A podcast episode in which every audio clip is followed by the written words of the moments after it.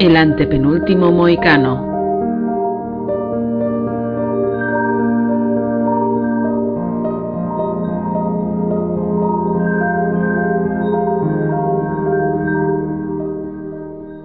El pasado domingo finalizó la 71 primera edición de la Berlinale del Festival de Berlín. Y hemos decidido, los tres miembros que estuvimos acreditados en esta última edición de Certamen Teutón, eh, hacer un podcast sobre las películas más destacadas de este capítulo eh, tan especial del primer gran festival de categoría A de este 2021. Una edición que ha sido completamente online en su primera parte, en junio el público berlinés tendrá la oportunidad de ir a las salas si la sanidad así lo subraya eh, para ver esta, una, programación que creemos que ha sido muy, muy atractiva. Mi nombre es Emilio Luna, soy el editor en jefe del Antepenúltimo Mexicano y junto a mí tengo a mis compañeros Miguel Muñoz Gárnica. Hola Miguel. Muy buenas. Y también con por supuesto, a nuestra compañera, nuestra queridísima compañera Mariona Burrul Zapata. Mariona, buenas tardes. Hola, ¿qué tal?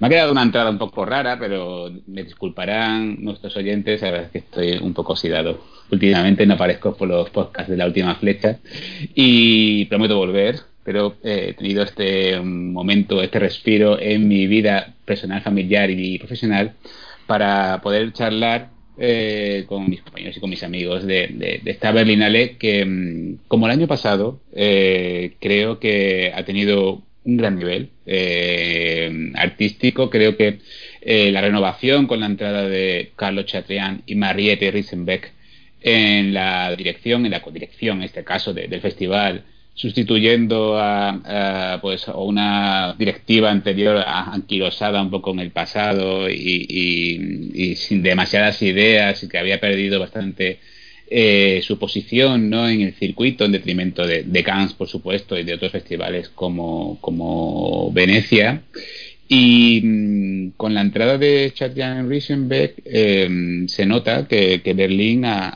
progresado, que mm, aparte de crear una sección como Encounters, donde que ejerce de puente ¿no? entre lo que era la anterior ocupación de, de que era el Festival de Locarno, que era delegado general, y esta Berlinale, y mm, creo que además ha, reactivado ¿no? el interés tanto de directores como productores y casas de venta en el Festival Germano. ¿no? El año pasado creo que hubo una muy buena, muy buena edición que no tuvo su correspondencia en el palmarés, donde se tiró de, una situación muy común en la Berlinale, la de un cineasta encerrado en su país por motivos políticos, como es el caso de Mohammad Rasulov. Y este año, pues eh, creo que se ha repetido un poco la historia porque tenemos una, una Berlinale de muy buen nivel, con grandes películas. Eh, ya cuando se anunció su line-up, su programación, eh, éramos conscientes de que se eh, había apuntado un tanto eh, el tándem Chatrian-Risenbeck. Eh, al ver las películas, yo personalmente, y creo que mis compañeros así también lo, piensan, remarcan esta, esta máxima, ¿no? por supuesto, después el palmarés, el triunfo ha sido para un cineasta quizás no tan agradable de ver o, no demasiado optimista porque su cine es difícil de, digerir, como me pasa a menos personalmente con Radu Jude, me, interesa a la vez que me, que me provoca cierto rechazo ¿no? en su manera de, de retratar la contemporaneidad. Y mm, la verdad es que ha sido una, una Berlinale muy especial con grandísimas películas y con un nivel medio bastante bastante bueno, ¿no? Así, de primeras, chicos, eh, Miguel, Mariona, Mariona, Miguel, eh, ¿qué podéis decir eh, a grandes rasgos que os ha parecido esta 71 edición de la Berlinale? Em, bueno, yo lo primero que tengo que decir es que no tengo la sensación de, de vuelta de un festival que suelo tener en estos casos, primero por la no presencialidad y también segundo por la cantidad de películas. Yo me, lo siento, pero soy incapaz de seguir ese ritmo de 4 o 5 películas al día en mi casa. Y en esta Berlinale he visto muy poquito para lo que suelo ver en un festival. Si normalmente vuelvo de un San Sebastián o de un Berlín con en torno a 40 pelis, hoy aquí estoy hablando mm, las cartas sobre la mesa de 10 películas en total que he visto, que es muy poco. Entonces no sabría decir si. No sabría valorar el nivel del festival, pero por lo menos sí el nivel de la parrilla, el nivel de la programación, yo creo que. Contra todo pronóstico, además, porque recuerdo que comentábamos antes de que se anunciara la programación que a, ver quién iba a querer meterse, meter su película en un festival en estas condiciones. Y tiene un meritazo enorme, pues que en competición de Berlín hayan tenido gente, bueno, con Sansu igual que el año pasado y parece que desde que está desde que están Chatriani y Risenbeck en el festival está bueno a Berlín, como antes lo estuvo a Locarno. Eh, que llevarán también las la películas de gente un poco más habitual, que son no primeras espadas del cine de autor, pero son gente con cierto nombre, como Radu Yude, que ya lo hemos mencionado, como Alfonso Ruiz Palacios, como Xavier Beaubois. E incluso que se hayan apuntado el tanto, esto ya lo estoy robando descaradamente de la previa que escribió Emilio sobre el festival, pero bueno, me parece que es interesante resaltarlo. Que se hayan apuntado el tanto de traer la nueva película de Céline Sciamma después de lo que fue Retrato de una mujer en llamas como fenómeno de crítica y mediático, dice mucho de la, de la mm, capacidad de atraer talentos que ha, ganado el festival con esta nueva dirección. Y también que hayan traído eh, la película de un autor que que se ha puesto de moda, podríamos decirlo así, en el circuito de festivales, eh, felizmente. Tengo que añadir como es eh, Ryusuke Hamaguchi, que además ya hablaremos de su película, pero creo que es ese caso en el que un, un autor al que respetas mucho y que te parece muy bueno se, se convierte ya como en uno de los grandes del momento, que ha sido mi sensación con la peli. Entonces, eh, esas son mis ideas un poco. Creo que el Berlina ha capeado bastante bien la situación que tenían, ha traído una parrilla atractiva, aunque eh, ya digo que no he tenido la capacidad de ver tanto como para valorarla, ni, siquiera el tiempo tampoco, porque normalmente Berlín se celebra en 10 días y aquí nos han dado 5 para ver todas las películas y no, no han reducido el número de, de, han reducido un poco el número de películas por sección, pero han puesto todas las secciones y y era un poco locura verlo todo, ¿no? Entonces me quedo sobre todo con esa pena y, con la esperanza de que en cuanto esto remita un poco volvamos a los festivales presenciales porque yo odio a muerte el modelo de festivales online, lo siento.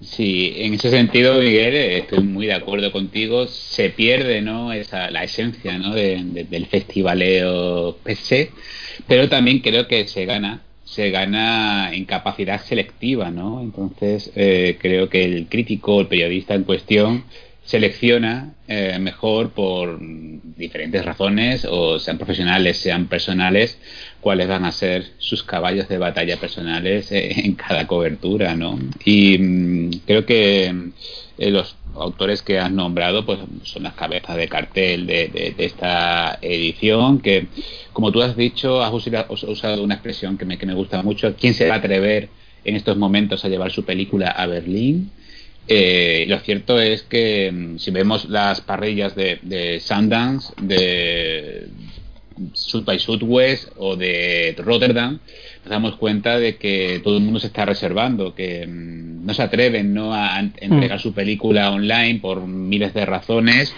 y mm, todo el mundo se espera que llegue que llegue que llegue el calor que llegue vacances eh, no va a haber eh, eh, sitio para tanta película me temo. Y, hay, un poco hay un poco de recelo con respecto al formato online pero yo creo que, ha funcionado a, buen nivel. Creo que que Sundance marcó, puso el listón muy alto eh, Berlín creo que ha estado bien, quizás han faltado eh, actividades paralelas ¿no? para darle vidilla o enriquecer un poco eh, los visionados, ¿no? dar un poquito más ese aspecto de, de, festival. Es cierto que es una versión reducida y que ha durado seis días. no ha habido tiempo para. De hecho, la primera opción era que esto iba a ser un festival para la industria eh, y después se abrió la ventana a la prensa y, yo creo que el resultado ha sido positivo. Carlos Chatrián escribió un tuit y además he visto un par de entrevistas está muy satisfecho con la acogida que han tenido muchas de sus películas. Es cierto que se respira ese hálito de Locarno en, parte de su programación. Ryusuke Hamaguchi presentó Happy Hours, por ejemplo, en sección oficial de, de Locarno, ¿no? Y, y es un, ha habitual, ¿no? De, del festival suizo. Entonces, eh, yo creo que eh, ha sabido romper ¿no? con el legado de Dieter Koslik, que era un director que, eh, como sucedía con Venecia y Marco Müller, estaba ligado para mal con el festival alemán y, y, son nuevos tiempos con pandemia, por supuesto, porque es la primera vez que la Berlinale asume la pandemia, ya que el año pasado estuvo sobre la bocina, Miguel y Mariana estuvieron en Berlín eh, ahí ya eh, viendo las noticias ¿no? y viendo todo lo que ocurría, que nos ha sucedido después, ¿quién lo iba a pensar mientras os, comíais un, un currywurst que iba a pasar? Tengo, que, tengo que, que, comentar aquí que llevamos todo el año comentando cómo es posible que no nos contagiáramos allí o que no hubieran contagios masivos, pero fue... Bueno, y yo, yo no, no, tengo olfato desde entonces, ¿eh? pero bueno, no pasa nada. Estupendo.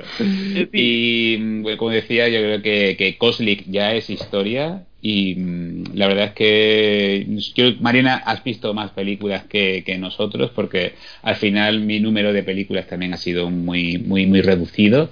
Eh, creo que has visto más películas. Eh, ¿Cuál es tu opinión global de esta 71 Berlinale? Es que es de, aparente normalidad, eh, como habéis comentado, no, no me repetiré. Además, han habido grandes estudios también. Universal, por ejemplo, trajo a la Berlinale Specials, trajo Tides, que es un estreno grande que, que tienen planeado para este año.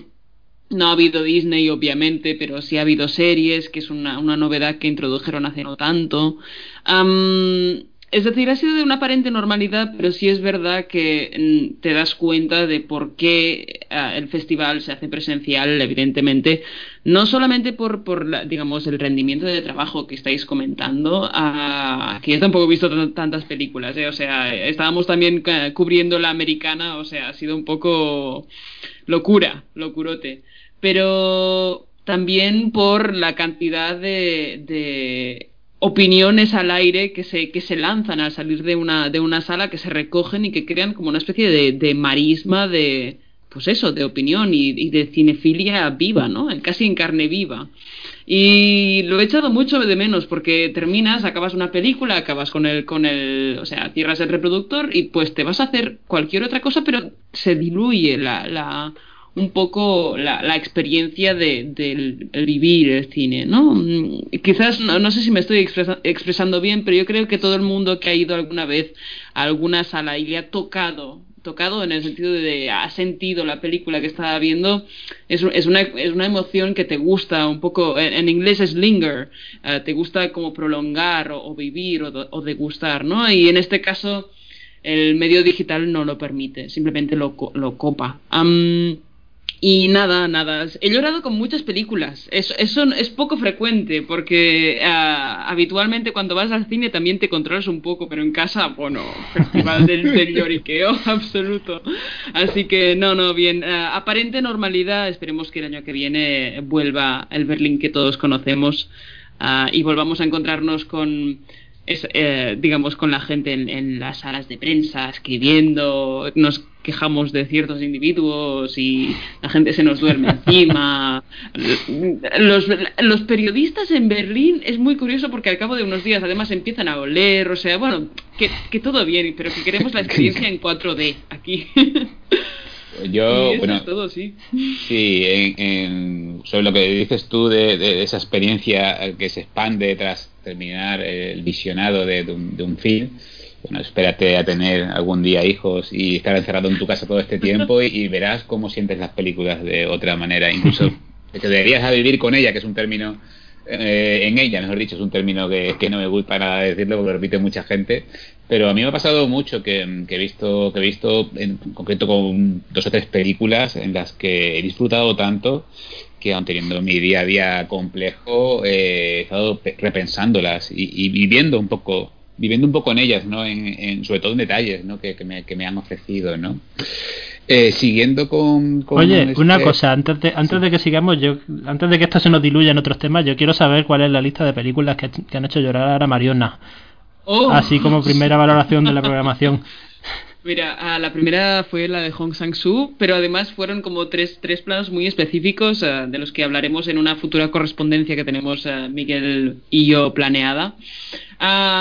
luego vino, es que, es que yo, ay, he llorado con tantas películas, la georgiana, pero además la georgiana What, What We See When We Look at the Sky, Am, la georgiana, o sea, son dos horas y media de película. Pues las dos horas y media, o sea, llorando, pega- pegándome, eh, o sea, pegando golpes a la mesa. Yo creo que mi madre, que duerme aquí al lado, yo creo que debe estar ya hasta, mm, digamos, eso, de, de mi entusiasmo y mi cinefilia.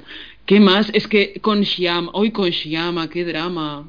Con Shyama, qué drama, cuidado. Petit Maman, Am, la película. Petit, petit mamá, ah, pero sí, no, con muchísimas, Miguel. Es que no quieres que haga la lista, no lo quieres, no lo deseas. Sí lo deseo. sí. Bueno, te, estoy, la- te estoy haciendo un favor. me, me consta que, que Will of Fortune and Fantasy de Hamaguchi también. Ay, sí, es así verdad. yo, yo por darle el apoyo. Ay, sí, además, Es que o sea, estáis, estáis nombrando, yo creo que las, las cuatro películas top ¿no? de, de esta e- edición, ¿no? Las cuatro películas que por diferentes razones, aparte de Mm. que nos toca la patata, creo que visualmente son muy atractivas y también de forma narrativa, ¿no? Para no, de- que no, no se nos diluya un poco, voy a seguir un poco un, un orden, ¿no? Vamos a comentar antes, vamos a empezar por el final y vamos a comentar un poco el, el palmarés, si os parece bien, que es quizá siempre lo más complejo porque al final es, es un jurado, un jurado por cierto integrado todo por ganadores del de, del Oso de Oro, hablo de Mohammad Rasulov, Nadab Lapid, Adina Pintilie, Ildiko Njedi, Gianfranco Rossi y Yasmira Svanik, que son los integrantes sin presidencia este año de, de jurado de la Berlinale, que decidieron que la película de Radu Jude, que mm, pues tiene un, nombre bastante un nombre bastante complejo, que había, no, no voy a decirlo en rumano porque si no esto va a ser tremendo, voy a decir en inglés, Backlog Banking of or Porn, no sé cómo lo podías traducir tú, Mariona. sería mala suerte follando o ah, porno chiflado.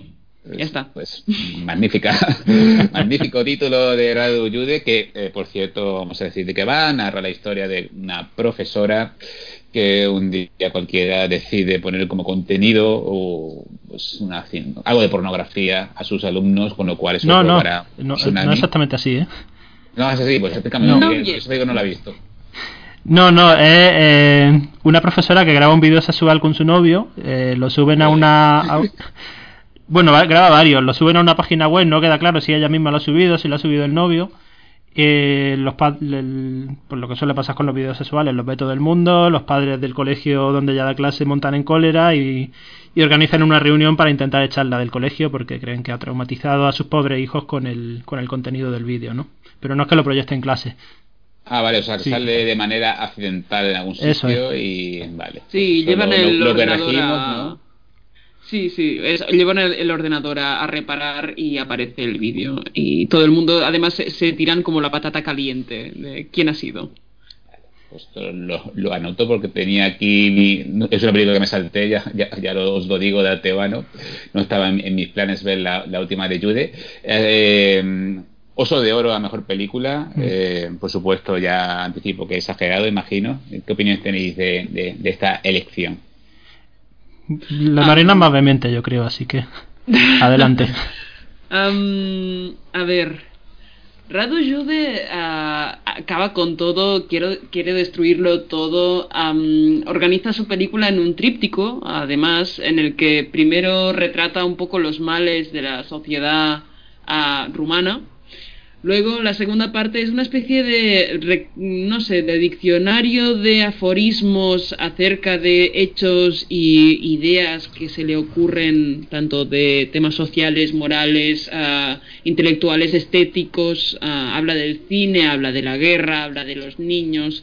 Am, y luego la tercera parte es el, es el juicio que ha mencionado Miguel ah, con una especie como de surtido de caracteres y de personajes tipo que pueblan, según a ojos de, de la, sociedad romana, ¿no? Am, realmente...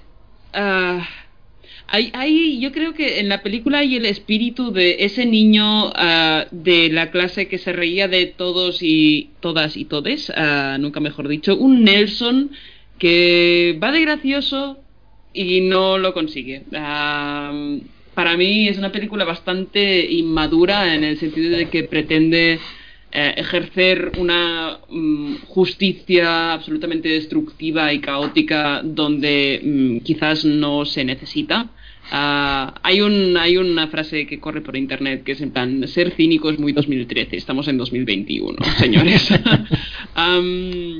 sinceramente es una película, el, jurado la premió por ser, cito textualmente, muy contemporánea, pero es una película que nació muerta absolutamente. la película está poblada por mascarillas, pero los, los valores que se están retratando son tan absolutamente deformes y, y, digamos desproporcionados que no pueden hablar de absolutamente más que, que un aquí y un, y un ahora ficticios y absolutamente injustos, casi diría. Ah, no, no odio la película de Jude, simplemente me dio dolor de cabeza y eso es lo peor. Ah, a veces odiamos películas y, eso puede a veces despertar en nosotros un, un, un próximo amor, ¿no? Un amor futuro. Pero en este caso no es más que indiferencia y ruido.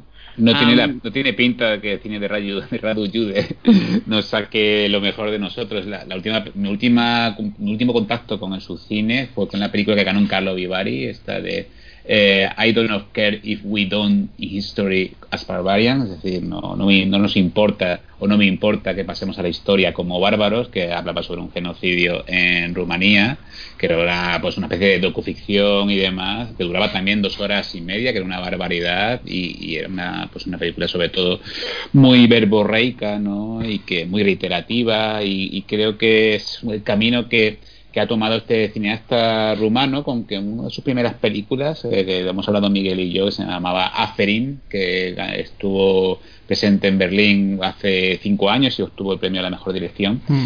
Eh, una película pues muy diferente, eh, más, más tirando, más cercana, pues, entendemos como cine clásico, ¿no? que, que a todas estas eh, retratos de la contemporaneidad que, como dices tú, eh, parece que intentan situarse en un presente inmediato y al final está es relatando un poco la trayectoria de del mundo, de Europa en, los últimos, en la última década o en las últimas dos décadas, no solo en la narrativa, sino también en las formas. ¿no? Eh, el triunfo de, de, Jude, pues pienso que es un poco eh, la respuesta ¿no? de, jurado, de un jurado tipo, a este tipo de historias ¿no? que, que, tienen trasfondo o sustrato político y, y, es un poco, pues no es ninguna sorpresa igual que el año pasado ganó Rasulov, ¿no? Por motivos extracinematográficos, pienso. Eh, creo que lo de Jude no anda demasiado desencaminado. Miguel, ¿qué puedes decir de...? Eh, hombre, otro tipo de ganadora, o sea, la, de Rasulov es mucho más película para entendernos de, clase de ética de la ESO. Una película que les pone a tus alumnos el día que toca hablar de la pena de muerte, eh, ponen la película y luego comentan los, dilemas éticos que plantea. Es tal cual. Eh, la de Judy a mí, a mí me recuerda más eh, a otra ganadora del Oso de Oro que tampoco trago mucho, que es sinónimo de Nadab, Pid, en el sentido de que son películas que quieren ser políticas, que quieren ser cínicas, que quieren ser entre divertidas, vitriólicas, juguetonas, pero que un poco la línea, podríamos decir, del Godard de los 60, pero claro, eh, para eso hay que tener un talento que, que en este caso no, no se tiene tanto. Y y eso, yo la veo en ese sentido. Es un tipo de película que le suele gustar mucho a los jurados porque son. Te, pone un posicionamiento muy explícito, muy obvio, junto con un tono que. Viéndolo, viéndolo con poca atención, pues podemos tomar como rompedor o como original y demás, aunque como dice Mariona, ya incluso pese a que la, en la película aparezcan mascarillas y aparezca gente hablando del COVID y haya menciones a teorías conspiranoicas de Bill, de Bill Gates, George Soros y demás, es una película que ya ha nacido vieja. Y. ¿Y qué más iba a decir? Eh, eso, que, es una película que gusta mucho a los jurados y especialmente a este jurado, que un, un, factor importante que no hemos comentado es que los jurados de festivales suelen ser eh, representantes de distintos de distintos trabajos del cine, ¿no? Hay directores de fotografía, hay guionistas, incluso hay críticos. En este caso son todos directores, son todos directores de cine de autor y creo que ha, beneficiado mucho a la película que, que haya esa homogeneidad mayor en el jurado, ¿no?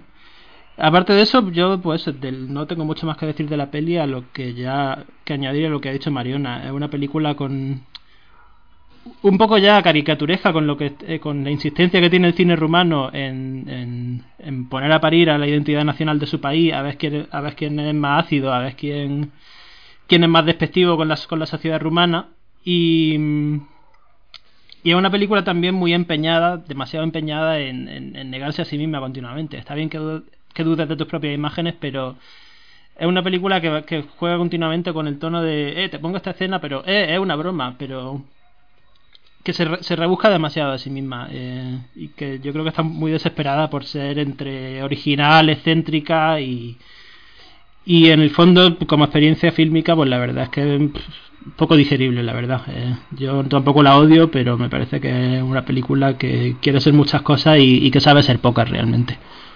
Yo creo que el mejor retrato de Rumanía no lo ofrece una película rumana precisamente. Creo que es Tony Herman en su parte bucarestina de Maren Ade.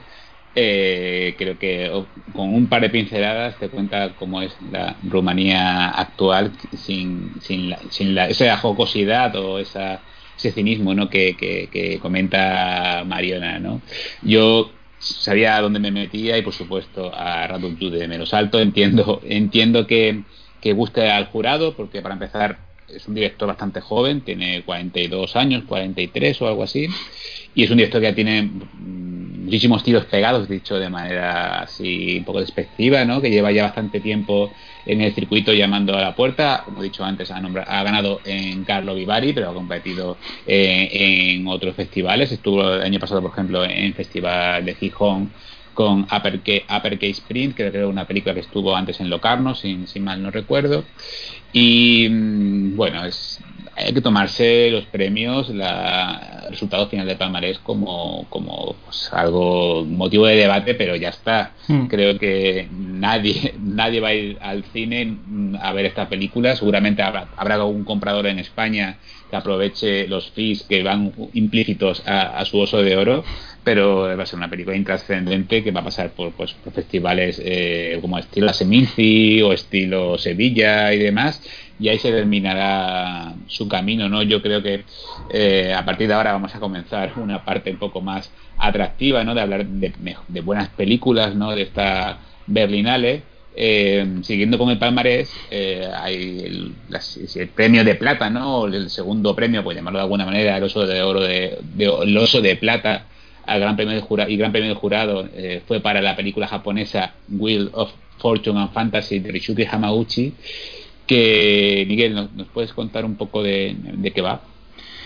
Pues básicamente son tres historias en el Japón contemporáneo que tienen que ver sobre todo con lo, bueno, los dos, un poco los dos términos de la película. Eh, son historias que se estructuran a partir de casualidades que ocurren, de situaciones improbables que eh, enlazan a mm, historias amorosas pasadas y eh, con un punto que, que, se mueven entre la mera casualidad o incluso la posibilidad de la magia o la posibilidad de una explicación mágica a lo que pasa.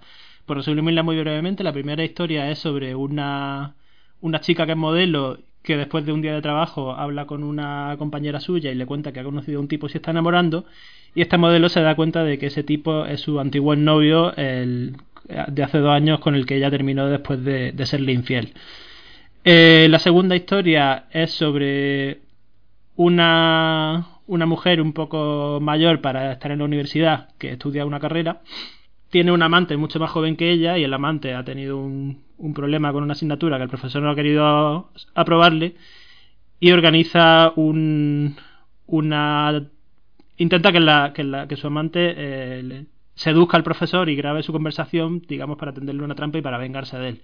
Pero la conversación con el profesor no va como esperaríamos y, y termina habiendo una conexión personal muy fuerte entre los dos.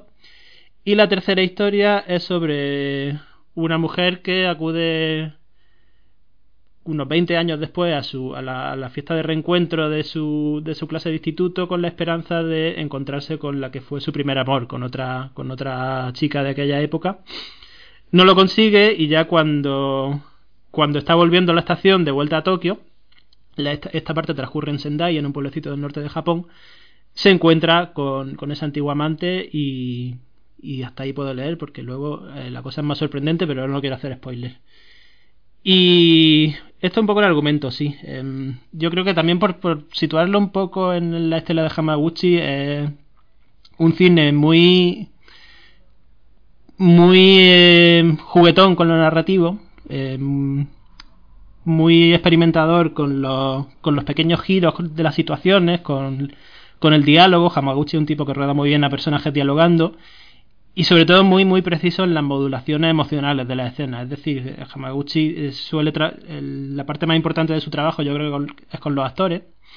Y en ese sentido se le compara mucho con Rivet o con Romer, que son directores de la Nouvelle Vague, que también se movían en esa línea de películas, por un lado, muy escritas, muy narrativas, pero por otro lado, que eran fundamentales en el encuentro entre el director y los actores, ¿no? Para ir dando, eh, dando forma a las situaciones.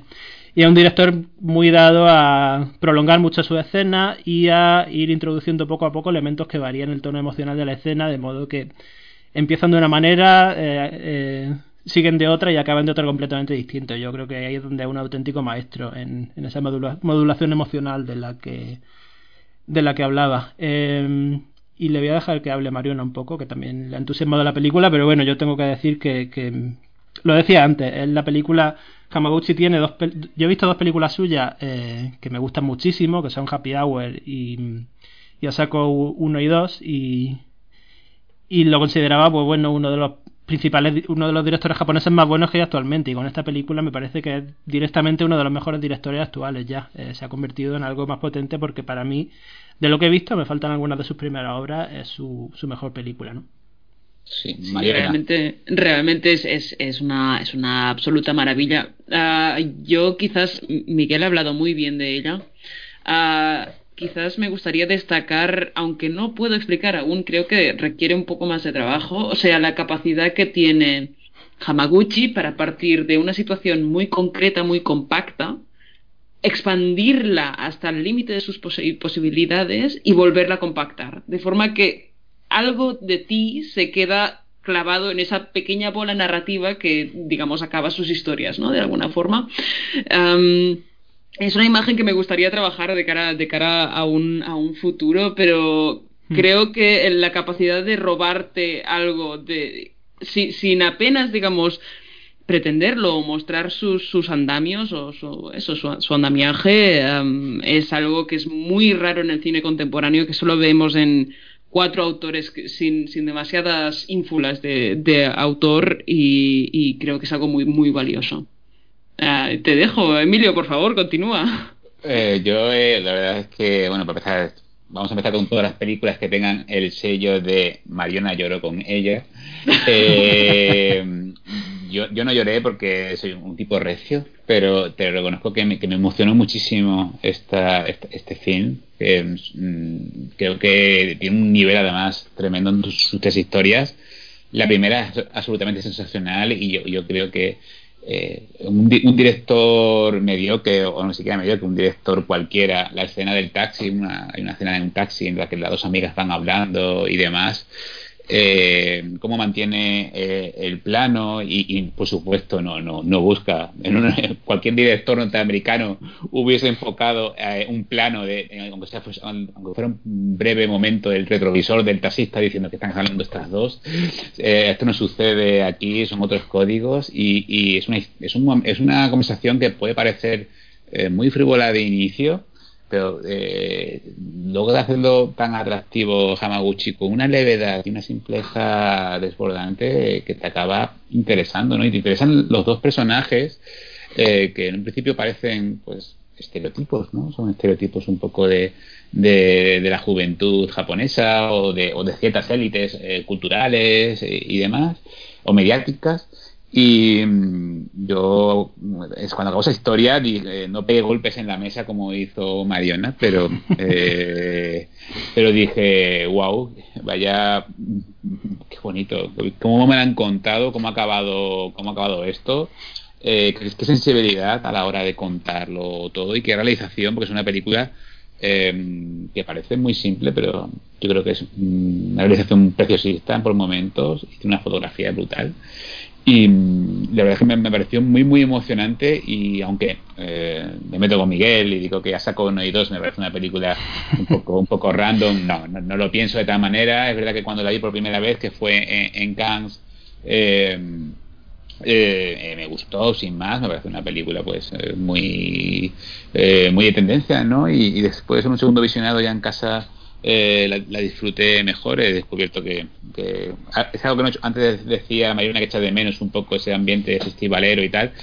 Eh, yo os echo de menos a vosotros realmente. Después, lo que es el ambiente y demás lo que es el ambiente, eh, a mí personalmente no eh, me gusta, pero eh, creo que a la hora de que lo importante, de que es ver películas, a mí me afecta sobremanera el cansancio, la manera de sintetizar todo, de intentar extraer todo de manera inmediata, me, me, me asfixia y de hecho hay un montón de películas, podría citar un montón de ejemplos en los que las películas que he visto en festivales han ganado en mi cabeza con el paso del tiempo, nunca de forma inmediata, ¿no? Y, y mm, no va a ser el caso de esta película que, como he dicho antes, he disfrutado un montón y que estoy deseando volver a ver, que imagino que será pronto porque, porque algún festival online español la, la traerá aquí.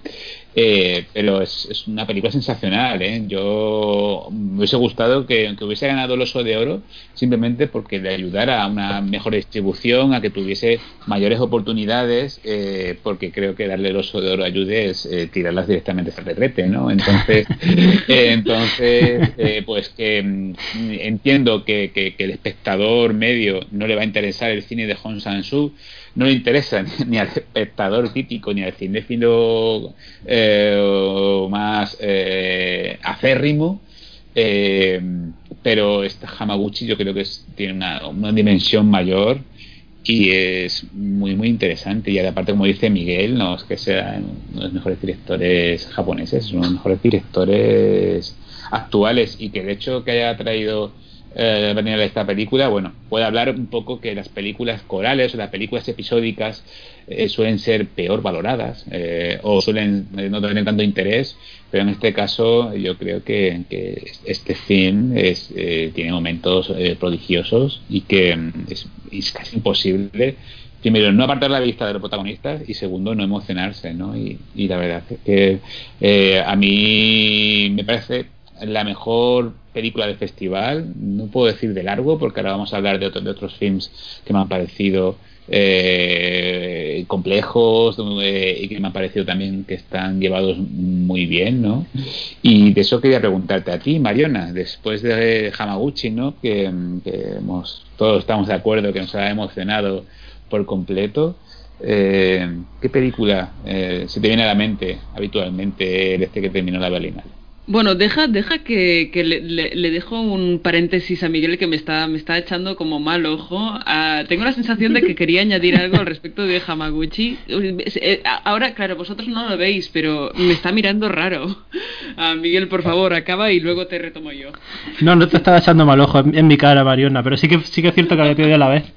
No, e-, era por aprovechar que Emilio mencionado la escena del taxi para, para, hacer un pequeño comentario que yo creo que explica muy bien lo que, lo que Hamaguchi hace y lo que a mí me interesa mucho que haga el cine y que hace él como director, que es ese momento del taxi, eh, lo ha dicho Emilio, unos 10-15 minutos de una conversación en la que una chica habla con otra y le cuenta sobre el tipo que ha conocido, una conversación planificada en un plano medio del asiento delantero y una serie de, de planos girados 45 grados más, más cercano a cada una, ¿no? Una planificación visual hiper sencilla, pero eh, muy efectiva porque yo creo que el, se ve muy bien que llega un momento en el que Hamaguchi usa un primerísimo plano más cercano al rostro de la chica que está hablando. Ahí empieza a darte cuenta que lo que estás viendo es simplemente un personaje al que, al que le estás dando espacio para hablar, al que le estás, dando, al que le estás dejando que, que se muestre a sí mismo, que, que, que, vaya sacando fuera todo lo que tiene y eso es precioso. Pero ese primer plano con las luces de fondo de la ciudad de Tokio de noche mientras avanza el taxi y ves su cara de alegría total mientras te está hablando de, su ilusión con ese nuevo amor. Y pocos segundos después dice, dice su amiga, oye, pero está radiante. Y en ese momento piensa, es que eso, es tal cual, está radiante y, la escena tiene la capacidad de, de poner, de eh, no solo ponerte la cámara delante de una persona radiante y que veas esa radiancia, sino de prepararte y de introducirte a ese momento. Eso por un lado y por otro lado quería decir que una de las cosas buenas que tienen los festivales online es que te permiten eh, poner a prueba mejor si, el, si la película, el hecho de que te haya gustado la película eh, sea auténtico no. Quiero decir, en un festival normal estás en el cine, estás más aislado en un entorno y tal y, y eso facilita que te gusten las películas. en este caso yo la vi en un viaje en tren lleno con un vagón lleno de gente haciendo ruido y con un montón de distracciones y aún así me, o sea, me absorbió la pantalla hacia adentro, que es lo que que es lo, lo, que me demuestra que es una gran peli, que por cierto la volví a ver unos días después cuando el festival ofreció las premiadas en repetición y confirmé, confirmé mis impresiones. Y nada, era solo eso. Ya puede seguir Mariona si a no ser que quiera responder a esto. Yo por añadir un, pequeño toque lúdico, hay que decir que en la película de esta maravillosa película no parece nadie feo, hay que decirlo también, todo el mundo es súper atractivo y aunque las chicas son guapísimas de la primera historia, eh, no he visto un japonés más guapo en mi vida también. Que, el, chico de la primera historia, ¿no? Sí, sí, sí, total. he quedado diciendo, madre mía, aquí no hay nadie feo en Japón. Emilio, no, no, me robes mi papel de clasificar a la gente por guapura en las películas, ¿eh? Por favor, eh, los que me habéis seguido por Twitter estáis hasta las narices de yo diciendo que hay demasiadas señoras guapas en este festival. O sea, suficiente. Y no. mira, eh, te retomo, mm, te retomo la, la palabra con, yo creo, y te diría casi mi favorita del festival. Digo casi porque no lo he pensado muy bien, pero um, what we see, no, what do we see when we look at the sky? Y esto te lo he entonado así bien y con, y con ánimo y con entusiasmo. Ahora el título original, Mariona.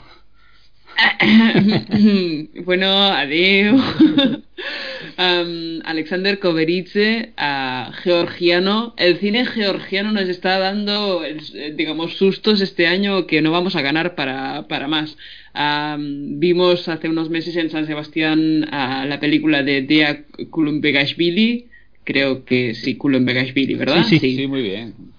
beginning. Exacto y en esta, en esta redacción nos pusimos un poco a la contra de, ella. Y ahora yo creo que me he reconciliado un poco con la idea de Georgia en los festivales. Uh, hace una película de esas que te marcan porque se atreven a, a ser es que disculpad, ¿eh? sé, porque, sé que estoy pontificando y no quiero, digamos, decir mucho más porque creo que la película tiene unos giros y unas sorpresas que, que no te esperas y, que vale la pena disfrutar por primera vez. ¿eh? Pero yo creo que esta es una, es una cinta que se atreve a ser lo que una película no debería ser uh, o no debería proponerte de alguna forma. Um, una película que acepta que la realidad es absolutamente permeable a nuestra mirada. De alguna forma, una película que, que, te dice que si, si tú estás abierto a que pasen cosas, las cosas van a pasar. Y este tipo de cosas estamos hablando desde salidas hacia un realismo mágico, es que odio llamarlo así porque está muy deteriorado el término y muy semado realmente. Yo, mm, el realismo mágico, sabéis que no, no soy muy fan de, de él pero desde salidas hacia un fantástico que impregna un poco todo, todo lo que es el universo de la película, hasta, hasta detalles absolutamente verídicos y cotidianos que, que, aparecen, digamos, con una luz diferente solo porque estamos abiertos a, a leerlos de una forma un poco más empática, un poco más como mm, con, con, una pulsión de, de, disfrutar un poco de, de lo que es el, el, estar en, en, los sitios, el ser en los sitios que... Eh, sé que estoy siendo muy abstracta, la sinopsis de la película realmente es muy sencilla, es la historia de amor de dos personajes, chico conoce a chica de toda la vida, pasa que entre ellos alguien o algo les lanza una maldición que, como en Your Name de... Your Name, el director, da igual, como en Your Name, la cinta de animación de 16 que... Makoto Shinkai. Me de Makoto ah, Shinkai. a mí tampoco me salía. Todo, el mundo sabe que es a lo mínimo esa película, pero me sabía el nombre del director. Para algo que acierto, eh, dame, aplausos. Maravilloso. Es, es, bueno, como, como Your Name, pero bien. Uh, podéis intuir que Your Name no ha gustado mucho por aquí. Um, Es decir, ah, pasa lo mismo que en Your Name, que los dos personajes ah, quedan para el día siguiente en un, en un bar porque se han conocido y se caen muy bien, amor a primera vista, ah, y la maldición lo que hace es que les cambia la, bueno, la fisonomía, les cambia la apariencia y hace que nunca se encuentren aunque se estén buscando constantemente. Y a partir de ahí construye todo un universo de relaciones. Me recordaría un poco a nivel de estructura narrativa al Amélie. A Amélie todos recordamos quizás cuando, cuando salió que fue un, un shock porque proponía un, un cine de, de, mirada casi... Estoy pensando en, en, eh, en Rue ¿Cómo era el percebe de, el cómic del TVO de um, Ibáñez? Rue del percebe. Es, eso, yo soy generación Z, chicos, me tenéis que ayudar, perfecto. um, es decir, una mirada abierta, abierta a más de un espacio, un poco para, para construir un, un, universo rico alrededor de los, de los personajes, ¿no? Pero en este caso, os, os lo digo, lo hace con una por, porosidad y con una generosidad de mirada, de alguna forma, que yo creo que, bueno, lo echaba mucho de menos. Uh, te deja, es una película que te enriquece a ti como persona y os digo, hace todo lo que una película no debería hacer y lo consigue y te enamora directamente. O sea, mmm, creo que al cabo de un rato has olvidado la historia de amor que había entre estos, estos dos personajes y, y, te, da, te da absolutamente igual. Pero te quedarías, eh, Emilio, a vivir en ella. Odio, odio, esa expresión y cuando se la escucho a alguien todavía me enfada más que cuando la digo yo, pero bueno, se, se me permite, aquí que soy el editor, pero es, es horrible, la verdad. Yo no, no, pude verla, sí es cierto que cuando tú, tú la viste, Mariona, nos pusiste una especie de alerta de ojo, ojo, cuidado, ojo cuidado con esta película de Alexander Kovaritze, un poco eh, todos todos creo que tenemos una relación de amor odio con el cine georgiano, sobre todo el cine este de autor que, que predomina en festivales, ¿no? Y, y, bueno, ya simplemente el planteamiento que nos has comentado, pues a mí me llama la atención porque siempre que, aunque sea, no sea muy eh, convencional, ¿no? Pero un buen romántico siempre se, se admite, ¿no? Siempre es bien recibido, eh, al menos por, por mi parte, ¿no? Y, y to todos dábamos por hecho que, que, que, esta película iba a estar, iba a ser parte importante de, del palmarés, ¿no? Que iba a obtener el premio a mejor dirección y demás, no ha podido, no ha podido ser. Quizás con la, con la ausencia de Petit Maman de Selin Siamma, esta What Do We See When We Look at the Sky de Alexander Koberitze es quizás eh, pues la ausencia más destacada ¿no? de, de, del palmarés. Eh, pero como hemos dicho antes, los premios no importan y creo que la película uh, es una película es buena, irá hacia adelante y encontrará su público y su, y su nicho. Y Miguel, no sé si tuviste esa película de Koberitze. Eh, no, que va, no pude verla. A mí también me llegó la alerta de Mariona, pero el día que se ponía. Hay que, hay que explicar aquí que las películas no las ponían 24 horas disponibles para verla y luego las quitaban y yo ese día lo tenía liadísimo. Por, es otra cosa por la que odio los festivales online, porque en vez de estar en tu burbuja en una ciudad viendo películas durante nueve días y hablando de cine y no haciendo otra cosa, los tienes que compaginar con tus obligaciones. Y no, no hubo manera de encajarle ese día, solo pude ver una que tenía que ver sin más remedio y espero recuperar, espero recuperarla pronto porque desde luego con ya solo con cómo la pone Mariona estoy deseando verla. Porque me, me fío de su criterio. Estamos intentando recuperarla, esperamos verla en breve para seguir debatiendo. Eh, continúo contigo, Mariona, y te, y te pregunto por, yo creo que ese nombre sorpresivo, ¿no? En un principio de la line-up, ¿no? Como era la quinta película, eh, es la quinta película, ¿no? De Celine Sciamma, eh, Petit Maman, que es una película pequeñísima en cuanto a duración, porque no llega a 70 minutos, eh, en un principio modesta, ¿no? Porque cuenta una, una historia, ¿no? De, de sobre a, a, partir de una de un momento de pérdida no una historia de una especie de reencuentro casi fantástico no entre dos generaciones. Eh, no quiero hablar mucho de la película porque puedo estropear a nuestros oyentes la, la, la experiencia no porque es una película yo creo que cuanto menos sepas de ella más más se disfruta y, y, quería que me, que, me, que me, comentaras un poco qué te ha parecido ¿no? dentro también de ese sello de Mariona, eh, Mariona Christ eh, Everywhere. Eh, eh, ¿qué te pareció esta? A- me parece una película preciosa, por cierto, y, y- y también muy emocionante. Sí, además, esta, esta la, la lloré a las 9 de la mañana con mi café en mano. O sea, las lágrimas cayendo entre el café y la leche. Muy dramático. Qué lírico todo. Ah, ¿Os gusta mi vecino Totoro? Os va a gustar la película de Shyama. Mm, ya está, that's the call. Ah, es, es una película también, ah, bueno, muy sencilla en su planteamiento. Las ideas quedan, quedan muy claras. Pero la forma de, de ejecutarlas, además, eh, bueno, además la, la han puesto muy bien porque se rodó durante la pandemia y es una película que, al, contrario de la de, de la de Jude, ah, ejemplifica cómo, o sea, las vías que puede tomar el cine a partir de, de ahora, por lo menos en un futuro muy inmediato, ¿no? Am, bueno, es una película que realmente es, es muy, es muy bonita. Ah, creo que esa es su especial virtud. Además es una película muy delicada en sus, en, en sus, digamos, planteamientos visuales, en el sentido de que no intenta ir al one perfect shot, que era, era algo en lo que, en lo que Shyama caía a veces en, en retrato de una mujer en llamas, en, en- en la que veías perfectamente cuáles eran las imágenes, las imágenes capitales de la película. Aquí se, se contiene, yo creo que favorece a la historia. Hay solo un momento en que hay un giro que ves perfectamente que quiere emocionarte y lo consigue, porque lleva toda la película yendo low key.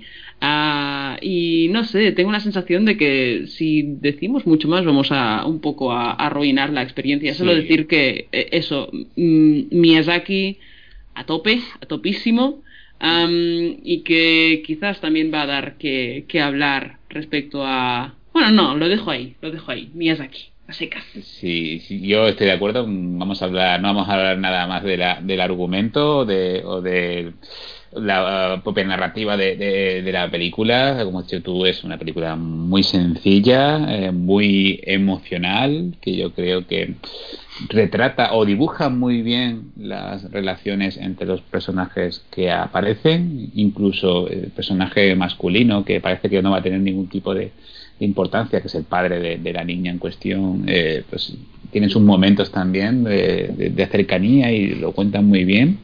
Y lo que has dicho antes de retrato de una mujer en llamas, eh, toda la película es así, Mariona. Es decir, es un one perfect shot mm, eterno, ¿sabes? De sacar planos uno tras otro. Creo que Miguel, además, eh, no es nada fan de, de la película de, de Siama, la anterior, que fue uno de los éxitos de 2019, críticos y, de público, aunque aquí en España no funcionó en taquilla como se esperaba y tampoco representó a Francia en los Oscars, que era algo que se daba por cantado como ya favorita.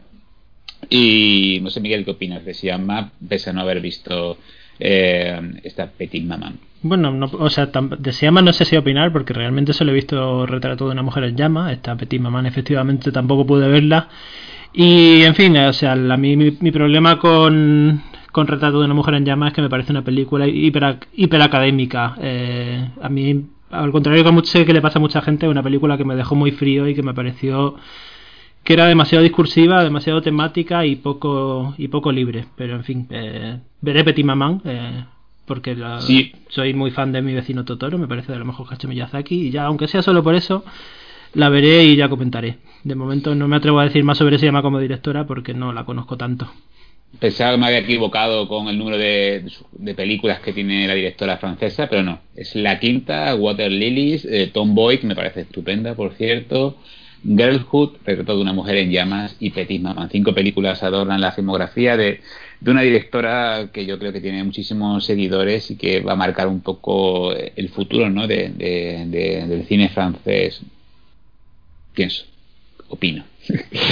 Eh, siguiente película que nos puede interesar, yo creo que aquí es- vamos a dejar que Miguel Muñoz se, se expanda, se emocione, se quite la camiseta y salga a, gritar por el balcón su amor por nuestro querido Hong Sang-soo, que mm, yo siempre lo he dicho y se lo agradeceré siempre de por vida a Miguel. Eh, un día llegó y, y me escribió y me dice, Emilio, estoy obsesionado con Hong Sang-soo.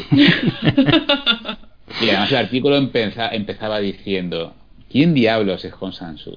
Esa, esa Efectivamente. frase, esa frase yo la he utilizado en, en varios textos de, para dirigido por Eh, lo he utilizado en la radio. Eh, creo que alguien lo utilizó también en, creo que tú mismo, Miguel, en los artículos que hicimos para Sundance Televisión. Hmm. Eh, todo el mundo se pregunta quién diablos es Hong Sansu y, y aunque somos conscientes, sobre todo Miguel y yo en conversaciones, de que existe ahora una corriente eh, crítica negativa sobre su cine, sobre todo en determinados círculos de Twitter y redes sociales similares, ¿no? Que parece que, oh, eh, Sansu se ha... Sansu se repite, oh sorpresa, o Sansu repite fórmulas, oh, oh sorpresa de nuevo. Eh, bueno, yo creo que es caer un poco en, en, simplismos, ¿no? Y, eh, efectivamente, Juan Sansu se repite, la trama de Juan Sansu se repite, sí, cierto, no, no descubrimos nada nuevo, eh, pero yo, yo, yo cada película que veo, Miguel, lo veo como un director más maduro, más melancólico, eh, en este caso, en el caso de Introduction, más romántico, y por supuesto conservando esa eh, flema humorística que le, que le distingue, separa de cualquier otro autor, ¿no? Yo con Introduction, por antes de darte la palabra y que pues Mariona y yo nos eh, desvanezcamos, ¿no? Y desaparezcamos de este podcast, eh, pues lo disfruté muchísimo y eso que el actor principal me parece eh, difícil, ¿no? me parece difícil el chico que lleva la historia, porque es una, una historia que se mueve a, través del espacio y, y, del tiempo. Una historia de, de, de, amor, por cierto, de amor correspondido y no correspondido. Y mm, es una película que, que me hizo reír muchísimo, me hizo reír muchísimo. Hay momentos, hay un momento que me, que me, parto de risa cuando están, aparecen los dos amigos eh, eh, y visitan a, a, al actor y a, y a la madre ¿no? en, en, un restaurante. Y después también me, me, emocionó porque tiene una serie de, de Yo veo a un Hong Sansu un poco en la línea, no sé si te parece, Miguel, de Grass, una película también muy, muy, corta que estuvo en Berlín, eh, que hablaba de, de, cosas no muy habituales en el cine de de, de director surcoreano, que hablaba de, levemente con su sustrato de, lo de, la, de la pérdida de, del recuerdo, de, de, esos lugares y esas personas que hemos dejado atrás. Y, y esta película me parece hermosísima, eh, un ejercicio de estilo que tiene momentos muy de Hong Sang-soo, pero también tiene momentos eh, más refinados, más eh, técnicamente más elaborados, es decir, no lo vemos eh, tan cine de urgencia como otras veces, ¿no? Y, reconozco que lo disfruté muchísimo. Aparte, sucede lo mismo que en la película de, de, ¿no? O sea, es una película que dura 70 minutos, es un caramelito que te, que te alegra eh, cualquier mañana, tarde o noche. Y, somos unos privilegiados, ¿no? Nosotros como espectadores por poder disfrutar de un, de un autor así. Y, y, segundo, desde nuestra publicación, y aquí sacamos pecho porque lo hemos tratado muy bien siempre, en el Tepetumo muy caro no todo el mundo ama a Hong Sansu. Si le preguntamos a Víctor Blanes, si le doy un abrazo desde aquí, dirá uff. Y si le preguntamos a sus compañeros, dirán lo mismo. Eh, pero José Luis Forte, Mariona, tú, yo y otros tantos, la verdad es que lo disfrutamos bastante y, tenemos, creo que, artículos de un nivel inédito eh, con respecto a otras publicaciones sobre este eh, director. Y es muy emocionante poder seguir casi primera persona toda, toda, toda su carrera y que nos centremos en ella porque creo que eh, si algo significa este podcast es que diferenciamos un poco el cine que nos importa y el que no. Si no, nos importa Miyazaki, Miyazaki, decir, Hamaguchi, nos importa a Siama y, y, nos importa a Hong Sansu y no nos importa Radu Jude, lo sentimos Radu, otra vez será. Eh, Miguel, este momento es para ti, háblanos de introduction. Eh, bueno, yo voy a aprovechar que has dicho lo de que. O sea, yo me pongo un poco nervioso cuando cubro festivales y hay alguna peli de Hong Sansu porque los críticos siempre tiran de los mismos lugares comunes, o muchos críticos, vaya. Que la idea de que Hong Sansu se repite, vale, sí, gracias. Que, o sea, ¿por qué asumimos que es malo que un director se repita? Y. Y un poco también la idea de que Hong Sansu hace películas para sus habituales, que si no estás dentro del universo Hong Sansu, pues te queda fuera y no hace películas para gastar nueva audiencia y, en fin, probablemente sea así, pero lo mismo, que no, no me parece que eso sea algo malo de por sí. De hecho, me parece bonito el, el punto en el que estamos nosotros de, ir viendo cómo se va expandiendo su universo. O sea, en mi caso, es ese momento de hablar con Emilio y decirle, Emilio, estoy obsesionado con Hong Sansu. Ya han pasado ocho años desde aquello, que ya se dice pronto. Y, y, desde esos ocho años en los que yo me recuperé toda su filmografía hacia atrás, lo que estaba haciendo es ir viendo mm, cómo iba dando paso a paso y cómo iba madurando como autor. Y eso es una de las cosas más emocionantes de la cinefilia actual, creo yo, para mí. El que llegue cada año nuevo y, veas que por dónde te ha salido Hong Sansu con su nueva película y veas cómo ese pequeño universo suyo que tiene lo, lo va reexplorando y lo va y lo va madurando. Yo creo que mm, es un director que madura película a película, se ve clarísimo. Eh, sí. Es un director que yo creo que en los últimos años lo que está demostrando es que esos juegos estructurales que ve en sus primeras películas de repeticiones de situaciones con pequeñas variaciones, de posibilidades de que lo, de que lo que viéramos fuera un sueño, de pequeñas puestas en crisis de la coherencia narrativa, está prescindiendo de ello y está simplemente haciendo películas en las que se hace evidente que lo que le hace muy grande es trabajar con cosas muy pequeñas y pero trabajar mejor que nadie, o sea, ejemplo claro, Hong Sansu ha rodado muchísimas películas en el mar y además siempre en el mar, en la playa y además siempre en invierno, es uno de sus, de espacios predilectos, el, la playa fuera de temporada veraniega, pero nunca lo ha rodado tan bien como en los últimos 10 minutos de esta película, o sea, las escenas en la orilla del, del mar son una pasada y yo intentando buscarle un sentido, o sea, es una cosa muy primaria, es, mm, simplemente mm, una, se siente una forma perfecta de poner la cámara delante del mar y hacer que se relacione con los personajes. Pero también eh, tiene una vivencia muy intuitiva, eh, sin entrar mucho en, en detalle eh, o sin desarrollarlo mucho. Hay una escena final en la que el protagonista se, se, se baña como por impulso en el mar y ese baño, aparte de ser algo eh, que visualmente es muy apelante y, no sé explicar muy bien por qué, también tiene algo de, de simbólico sin ser obviamente simbólico, que es la idea de que en el fondo ese personaje está intentando abrazar a su memoria y al sueño que acaba de tener en ese momento. Pero no en ningún, en ningún momento eh, la película funciona a ese nivel simbólico, funciona a un nivel muy inmediato de la, de la fisicidad de las cosas y de cómo Hong Sang-soo te está poniendo la cámara ante ella. Yo, de hecho, esa escena la he comparado con, con, muchos cortos de, David Ward Griffith, de su etapa de la Biograph, en los que lo más grande que hacía era poner la cámara delante del paisaje y, grabarlo en toda, su, en toda su majestuosidad. Tiene muchas películas que graba delante del mar. Y, mis sensaciones ante esta peli de Hong Sang-soo son muy parecidas a las que me da Griffith cuando simplemente se enfrenta a la, a la grandeza de las cosas de la Tierra, ¿no? Eh, y eso es un poco mi sensación. Es decir, Hong Sang-soo hace, repite temas, repite situaciones, repite arquetipos de personajes eh, y experimentando con nuevos, por cierto, porque yo creo que todos los que conocemos el universo Hong sabemos que eh, siempre trabaja con los mismos actores y siempre los personajes de sus actores tienen características parecidas.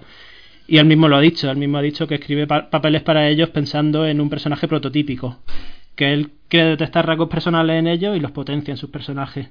Y en este caso tiene un personaje no nuevo, porque sí que salía en Grass y salía muy brevemente en, The Woman Who Ran, que es el protagonista, que es Shin Seok Ho. No sé si tiene formación como actor, pero sí sé que ha sido asistente de dirección en varias películas suyas. y, y, la película está un poco hecha a la medida de, lo que yo creo que Hong Sang-soo ha visto como personaje en ese actor, que es un tipo con una apariencia muy... muy, de muy de bonachón, muy de inocentón, un poco de carvada, como dice Emilio pero un tipo que le ves la cara y tiene cara de.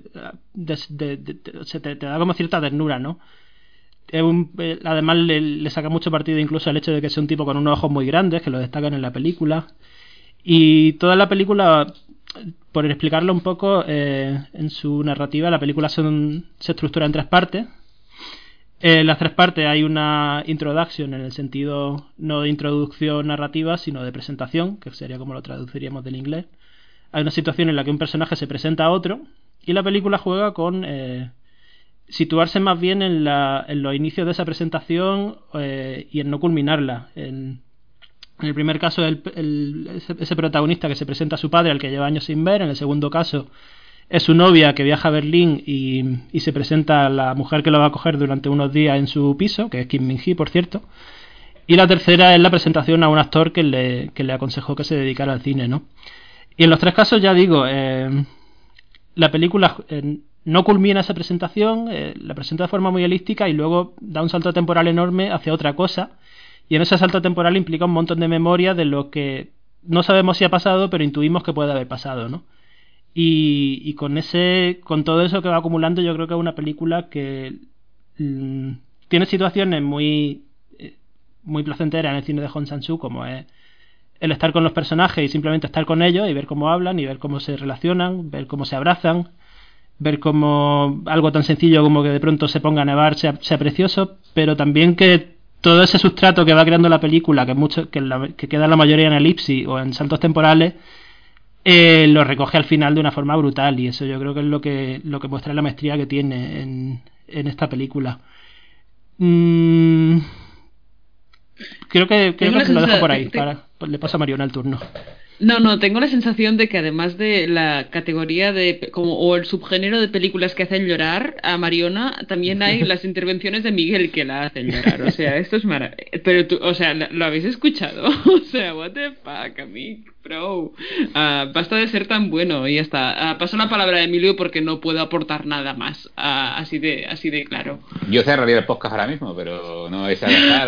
con lo cual vamos a pasar. La verdad es que Miguel es, es un gustazo escucharte. Hombre, a mí me gustaría escuchar un poco a Mariona, aunque fuera sobre Home, porque también, es, eh, o sea, aquí es, somos, somos buena peña, somos los tres muy honguianos, y yeah. además somos honguianos de los que no están, el, con esta una película menor, esta es una película mayor de Hong Sang-soo, que eso demuestra sí. que soy buena peña también.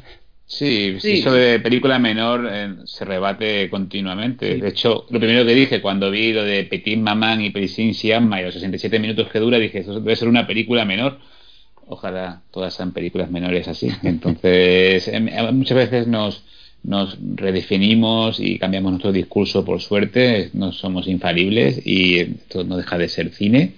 Y sí, yo también quiero escuchar a Mariona, Hmm. Ah. porque, porque No te también libras. eh, nos emociona muchísimo eh, no solo leerla, sino también verla y escucharla. Ay. Y mm, oh, esta historia es maravillosa. Eh, antes de pasar a, a, la siguiente película, que mm, porque ya les adelanto, la han leído ustedes en redes sociales y también en nuestra web, que desde este enero eh, colaboramos con el Instituto Goethe, Goethe Institute, una colaboración de la que estamos muy, muy orgullosos. Y vamos a hablar de películas alemanas, uh -huh. pero antes de todo ello, y ponernos un poco serios, porque yo creo que invita a ello, eh, me gustaría saber, aunque sea un par de pinceladas, eh, como Mariona nos comentó, sobre todo al final de la película, sin, sin desgranar nada porque nunca lo hacemos y, y, ella aún menos, pero me gustaría conocer o que nos explicaras tus sensaciones al verla, porque recuerdo que en nuestra conversación en WhatsApp eh, sí que ella fue muy tan emocionante o más como lo ha sido uh, Miguel ahora en su explicación. Mm, nada, nada. Uh tengo la sensación de que el o sea Hong al final de la película esboza nada un pequeño gesto de, de artificio narrativo hace un pequeño truco um, pero es muy mínimo um, pero yo lo interpreto y no me gusta usar la palabra interpretar para esta película pero yo lo leo como un como una especie de caramelito para algo que se ha estado gestando antes y que es muy sencillo y muy pesado a la vez. Um, vemos personajes que, que sufren mucho, muchísimo, en especial el, el chico protagonista, pero siempre, siempre se, como digamos, digamos decía Miguel, siempre se empieza a intuir el, su sufrimiento, pero nunca se, se digamos, se, le da uh, salida, ¿no? Y tengo la sensación de que Hong en esta sen sencillez encapsula un, bueno, un, un, un absoluto universo o, si acaso un, pozo uh, total de, de, emoción retenida y no, y no expresada. Uh, tampoco quiero decir mucho más porque si, si, lo, si lo cuentas un poco te cargas el, el, el eso, el, el acumular de, de, la misma película, pero ves un personaje que está absolutamente roto por su propia realidad cotidiana y un, una inercia que él no puede parar, um, inercias varias que, que, él no puede parar, personajes de los que no se puede uh, desligar de alguna forma. Uh, situaciones que ves que no le están llevando a nada bueno ah, y que él ni siquiera es capaz de intuir o de ver que, puede cambiar y que, y que no le están sentando, sentando bien. Eh, un personaje absolutamente movido por, por no, no lo sé, por, por, por su propia inconsciencia, casi como si, si él mismo no se viera como, como un personaje capaz de cambiar las cosas, como si simplemente estuviera allí mirando y, y, un poco moviéndose al son de, de, eso, de inercias. Y tengo la sensación de que e, ese final, donde sí se entrevé un poco uh, la mano de Hong, se entrevé para la mirada entrenada. ¿eh? Es decir, um, supongo que a la gente le parecerá que es exactamente igual que el resto de película. Pero tengo la sensación de que es como un regalo que Hong nos hace por haber aguantado con él todo lo que, lo que ha vivido a lo largo de la película. Pero eso es una impresión que estoy yo formulando ahora mismo y que no, y que no he trabajado. ¿eh? Es decir, uh, tomadla con pinzas. Yo estoy muy de acuerdo con esta palabra que has utilizado de caramelito. eh, creo que Introduction es una película, sí, cierto, es para fieles, ¿no? Para fieles, creo que, por supuesto, creo que es, es un director para fieles, es decir, o estás o no o sea, es, es, así y no, no pasa nada. O sea, no, se trata tampoco de demonizar. Eh, bueno, al menos para Mariana y para mí. Miguel, por supuesto, dejará de ser tu amigo si así hace. Pero mm, creo que esta introducción, como ocurría con Grass, son películas que, que te dan un plus, ¿no? Eh, eh, antes hablaba Miguel de, del uso del espacio abierto de, de Hong, ¿no? Creo que el paradigma de todo ello es en la playa sola de noche, que por cierto Miguel y yo vimos juntos en, en Berlín y que, si mal no recuerdo, ha sido la película número 14 en nuestra clasificación de mejores películas del siglo XXI en este especial que estamos llevando, que por cierto es maravilloso. Y número uno de Marina Borrull y número dos de Miguel Muñoz, por cierto. Pues en la película número 14, dentro de 10 años haremos otra revisión de ese top y no sabemos si, si cambiará mucho. Eh, es cierto que de, todas las películas de Hong eh, yo me quedo con eh, Ahora sí, antes no.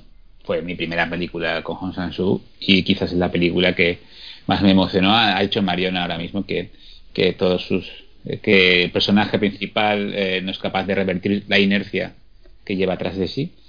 Y yo creo que es el ejemplo perfecto de todos los personajes de Hong, ¿no? Personajes metidos en un, en un círculo, en una vorágine que aunque sea retratada de forma cómica en muchas ocasiones, incluso esperpéntica, mm. eh, no deja de tener ese trasfondo amargo que probablemente tenga mucho de autobiográfico, ¿no? Y, que, que esconde, ¿no? Detrás de, de, de esos eh, personajes estereotipados y, de esa eh, de, ese humor, ¿no? Como hemos dicho antes, que yo creo que esa película tiene momentos estupendos. la verdad es que es un placer poder eh, afrontar un cine así. Hablaba Marina de caramelitos y creo que tanto la película de Hamaguchi como la de Siamma, eh, la de Koberitze no opino aún porque he visto cosas y he leído cosas y he escuchado a Mariana y suficiente para mí. Creo que tiene todos los ingredientes para que me apasione. Al igual que Miguel, no pude verla también por motivos eh, profesionales.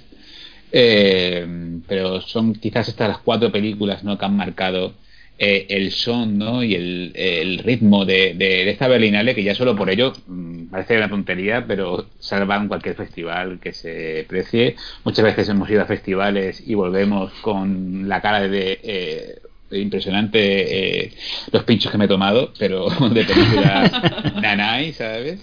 Y el tener la oportunidad de ver estas películas, eh, que por supuesto eh, no pretendemos que sean, estos mensajes no son universales ni son eh, categóricos, por supuesto tienen, están abiertos a debate. para mí merece mucho la pena y a mí esta Berlinale me, me ha ayudado mucho. Yo he, cubierto Sundance a comienzo de año y he visto, al igual que en Berlinale, películas muy escogidas que me han provocado eh, buenos sentimientos y que me han hecho disfrutar por momentos. También eh, he quitado alguna antes de, su final.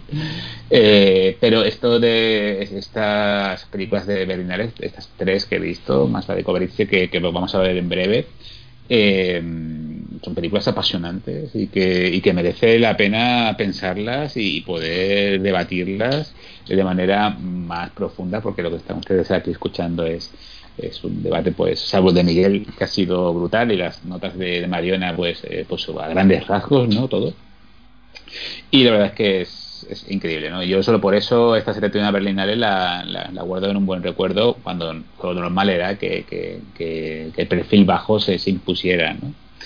Y siguiendo con un poquito esta sección oficial de la Berlinale, con las películas que más nos han interesado y como ya he anticipado anteriormente, vamos a hablar un poco de cine alemán. El cine alemán en la Berlinale pues normalmente no es sinónimo de calidad. De hecho, muchos de sus autores prefieren estrenar en, en otros en otros festivales. Ocurre, ocurre, lo mismo con el cine italiano a raíz de nuestra colaboración con Goethe, pues eh, Miguel se ha puesto las pilas y ha tenido que tragar la gran mayoría de películas alemanas de la sección oficial y también creo que de alguna sección paralela, estilo uh -huh. panoramas, encounters y demás. Eh, yo, yo he visto una, he visto una película, fue de las primeras que vi, la vi por porque tenía un momento libre y era la película que, que, que me quedaba por ver en la sección oficial en aquel momento, que es una película llamada I'm Your Man, que es, es Yo soy tu hombre, que el punto de partida y sobre todo los 10 primeros minutos invitan a abandonar la sala, la habitación o incluso la vida, si, si, así se aprecia, porque aparece eh, un rostro que es muy conocido y muy apreciado en esta publicación, como es Maren Eger, la protagonista de la última película de Angela Sanelek. Y mmm, yo estaba en casa, pero eh, no estaba en casa pero y, y, aparece no en una lo que parece una, una cita una cita en un mundo distópico no con lo que aparentemente es un, su próxima pareja o su próximo idilio que va a ser con un robot hecho a la carta con sus gustos. ¿no? El, ro el robot tiene el rostro y el cuerpo de, de un actor conocido, de un actor, eh, no sé si estadounidense o británico ahora mismo, que es Dan Stevens. Británico, británico. Que es británico y lo que parece pues una película pues eh, pues de un humor muy particular y una estética muy muy concreta que parece que invita al desastre. Eh, además no hay nada más que ver que nada más comenzar aparece el logo de una mayor que supongo que será solo en, en Alemania. Eh, pues es se convierte en una película muy interesante sobre pues, los mundos que, tal como hace Randall Jude con eh, sus retratos de la contemporaneidad, creo que esto, aunque sea de brocha gorda, es, un retrato de la contemporaneidad mucho más acertado normalmente que el cine de Jude, que se suele ir siempre a los extremos. Y, y Stan German pues eh, va discurriendo de, de pues, una forma, momentos convencional, pero que tienen la química de sus dos actores principales, de Gary y de Stevens, pues, eh, pues ese baluarte ¿no? que, que, nos hace engancharnos y nos hace disfrutar y, y tiene sus momentos también de, de, filosóficos y de profundidad, ¿no? Y, y te, os quería preguntar a los dos qué os pareció esta película de Maria Schrader, que es una directora alemana que mmm, tiene carrera en Estados Unidos y de hecho estuvo nominada recientemente a los Globos de Oro en, en la categoría de series. Eh, y la verdad es que a mí, a mí, me sorprendió, me parece que está en Germain dentro de que estamos hablando de cine de autor y de unos códigos eh, comerciales complejos. Creo que es una película pues muy de, de público, ¿no? que puede gustar mucho al público porque mm. no deja de ser una revisión del género romántico. Eh, hay, yo hay momentos que, ah, lo decía Miguel y a él no le hace tanta gracia como a mí, pero todos esos intentos baldíos de, del protagonista robótico de intentar eh, llamar atención o, conquistar a, a, a, la protagonista, ¿no? Y eh, usando todos los eh, gestos típicos del género, pues a mí me hacía reír, o sea, así tan simple como eso, ¿no? Y me hacía reír incluso la carcajada, ¿sabes? Digo, que son las típicas tonterías estas que ves en los videoclips y tal, o en la música de Rosette, por ejemplo, lo ves, lo ves aquí eh, escenificado y me hacía reír mucho y, también tiene su, tu, su imagen eh, o su estética romántica con ese tipo de, de planos que, que, que, que, lo, que lo capturan ¿no? un poquito ese, ese efecto mágico ¿no? que, creo que aparece en la película de Kobeitze, ¿no? que, como comentaba Mariona y a mí me parece una película muy interesante dentro de una selección de cine alemán donde había pues autores reconocibles, reconocibles como Dominic Graf o, en el caso de Daniel Brühl que eh, entra en dirección con, con, una película que creo que a Miguel le gustó. Y um, no sé qué opináis de In Your Mind y no sé qué opináis de, del cine alemán de esta Berlinale eh, bueno empiezo yo. Eh, Yo, bueno, a mí la verdad es que la película de Brühl me gustó lo justo y cuanto más pienso en ella, menos me gusta. Es una película demasiado demasiado calculada y demasiado discursiva e incluso su discurso me genera ciertos problemas, pero tampoco me voy a detener en ello por no por no prolongar esto mucho. Eh, también he visto el no entera, pero parte de la la nueva película de Dominic Graff eh, que se llama Fabian Going to the Dogs que tiene al frente del reparto un, actor que a mí me gusta y que a Emilio le gusta bastante, que es Tom Schilling, una de las grandes sensaciones del cine alemán, que sinceramente me resultó un tanto agotadora, una película hiper barroca visualmente, con imagen digital y un montaje aceleradísimo que a mí me terminó sacándome por completo. Y eh, por terminar con la nota más positiva, yo creo que hay dos representantes alemanas, al menos en sección oficial, que sí que han rendido a mejor nivel. Una es eh, Mr. Bauchmann and His Class, eh, es un documental sobre un, un, profesor encargado de un programa de, de, recuperación de alumnos de alumnos que van al, digamos, por debajo del nivel de resto de la clase, sobre todo inmigrantes que ni siquiera conocen el idioma alemán. Y es un documental sobre su método de trabajo y sobre las relaciones que va trabando con una clase de, de alumnos a lo largo de, creo que un año, de, cubre la película. Entonces, eh, como documental eh, no es quizá demasiado arriesgado en su, en su dispositivo, no es un documental muy observacional y con un montaje efectivo, sin más, eh, pero la situación eh, desde luego es, es, lo suficientemente atractiva y lo suficientemente interesante como para mantenerte pegado. Yo creo que por compararlo así con algún documentalista ilustre sería se mueve un poco en el estilo de Frederick Wiseman sin llegar a sus niveles, por supuesto. Pero va un poco por ahí la cosa y, y una película que sin, sin enunciar una crítica al sistema educativo eh, tiene mucho que decir sobre, sobre la educación actual y sobre la integración y sobre la integración de los inmigrantes en los países europeos. Yo creo que es muy extrapolable del caso de Alemania a, a lo que sería un caso español, por ejemplo. Tiene un problema que es su duración, que dura más de tres horas y media, y yo creo que no lo necesita. Entiendo que es para reflejar el paso del tiempo y el crecimiento de esos alumnos a lo largo del año, pero creo que, que no es necesario que dure tanto. Me parece que el montaje podría haber mejor, resuelto mejor algunas cosas. Me parece que a veces se, le acumula demasiado de lo que quiere contar y no selecciona. Pero es una película entrañable, una película que vale la pena ver, incluso con esa duración.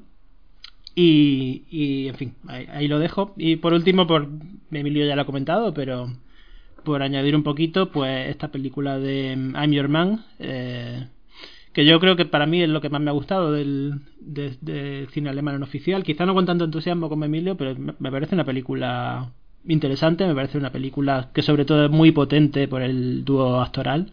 Maren Eggert y Dan Stevens están muy, muy bien en la película, no porque estén muy bien, con mucho lucimiento, sino por pura fisicidad ya, es decir, son él es eh, un galán eh, con ojos azules, alto, musculoso, guapísimo, eh, que interpreta ese papel a la perfección. O sea, y me encanta que eh, ese galán tenga resulte tan artificial que de hecho sea artificial y que sea un robot. O sea, me parece que ahí la película brilla mucho y Maren Eggert como personaje, como mujer alemana, workaholic, no tengo tiempo para el amor, no te me acerques, está perfecta también.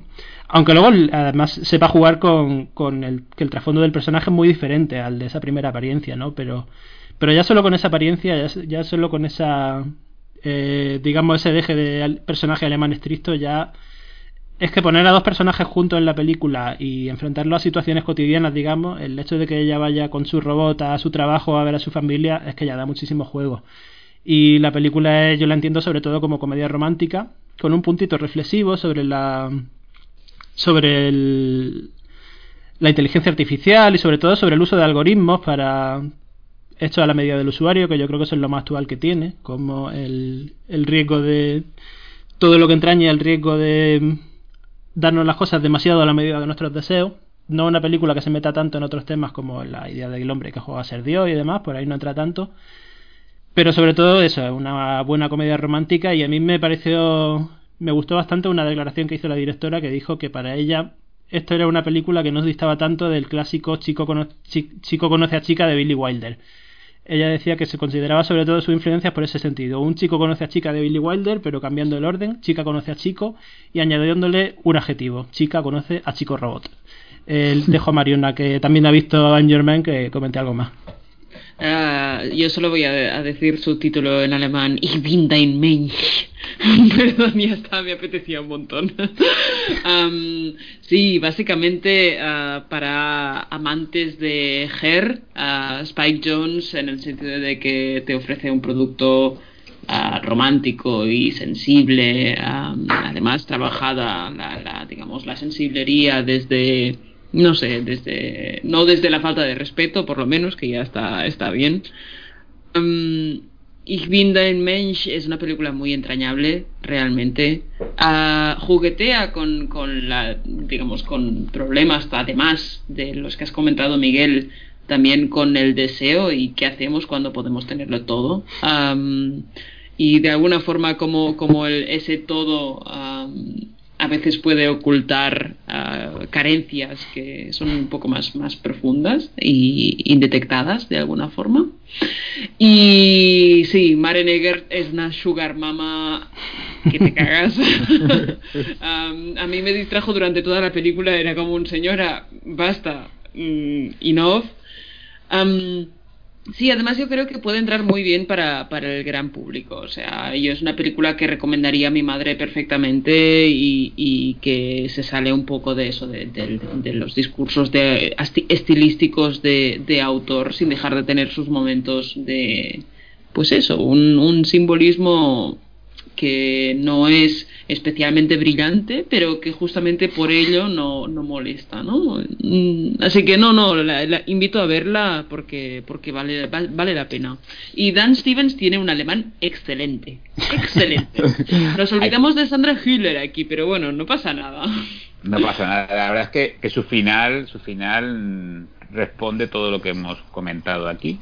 Por un lado, nos da un final bonito, final bonito, pues muy en la línea de lo que combate la película, pero al final del todo eh, hay una pequeña, una pequeña intervención de, la actriz principal que vuelve a retomar un poco todo ese sustrato eh, eh, que, la, la película porta, ¿no? Y que vuelve otra vez al camino del antirromanticismo, ¿no? Y, la verdad es que es, es una película muy, muy agradable que se agradece, otro caramelito, como diría Mariona, y yo, la disfruté mucho, la verdad es que eh, casi todas mis elecciones, incluida una película como la de Xavier Bebois, eh, Albatros, eh, que es, un dramonazo tremendo, es un dramonazo tremendo. Son películas que he elegido bien, ¿no? Eh, me hubiese gustado ver la de Coveritze, ¿no? Pero ya, como os he dicho, voy a le voy a, poner remedio, igual que igual que Miguel, creo que lo veremos también. Mañana también la va a ver porque va a hacer la crítica, creo.